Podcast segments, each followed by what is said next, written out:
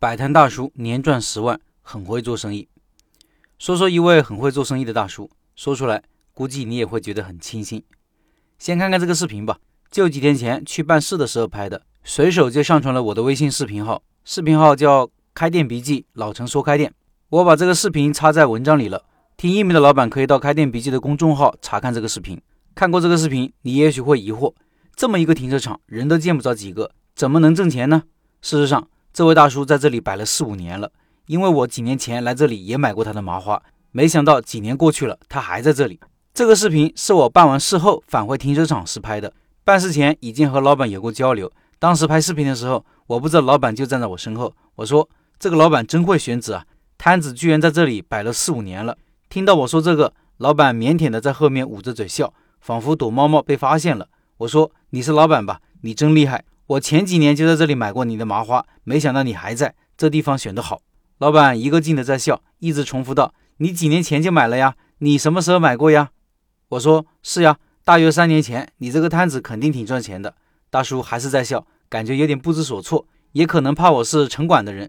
我说：“我先去办事吧，等回来再买麻花。”再回来时，老板轻松多了，知道我就是纯粹的一个粉丝，不是城管。聊了好一会儿，买了些麻花，一刀下去花了四十五。那天是雨天，大叔抱怨生意平时一半都没有，只做了三百多。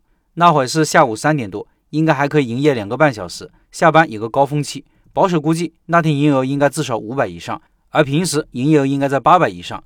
这里不需要任何费用，唯一可能为难他的就是保安，平时少不了孝敬几包烟。他的毛利大约百分之五十，简单算算，他这个摊子的盈利就是不差的。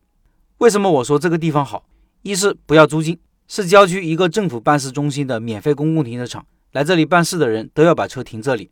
老板把车停在入口处，每个去办事的人必须三次路过这个口子。二是没竞争，没人想到这里还有这么个商机。有没有需求呢？有的。首先麻花挺好吃的，也香，看到后会有食欲。办完事心态放松，车上来点小吃，麻花也没有味道，不用工具啥的，正好。我每次买都是这个心态。第三，虽然不临街，但因为这个办事中心很大。来这里办事的人也很多，高峰时段人来人往，跟街道一样，而且都是开车来的，消费能力不弱。第四，他的摊子就是一辆车，周末这里不办公，就开车到其他地方买，不耽误。我在想，别的人看到他赚钱，怎么不跟风也来这里摆摊呢？估计老板把保安大叔搞定了，让他不再允许其他人进来卖东西。这个例子可以类比选址，人口密集的市中心有商机，荒郊野外的停车场也有机会呀。这也许会给选址迷茫的你多条思路。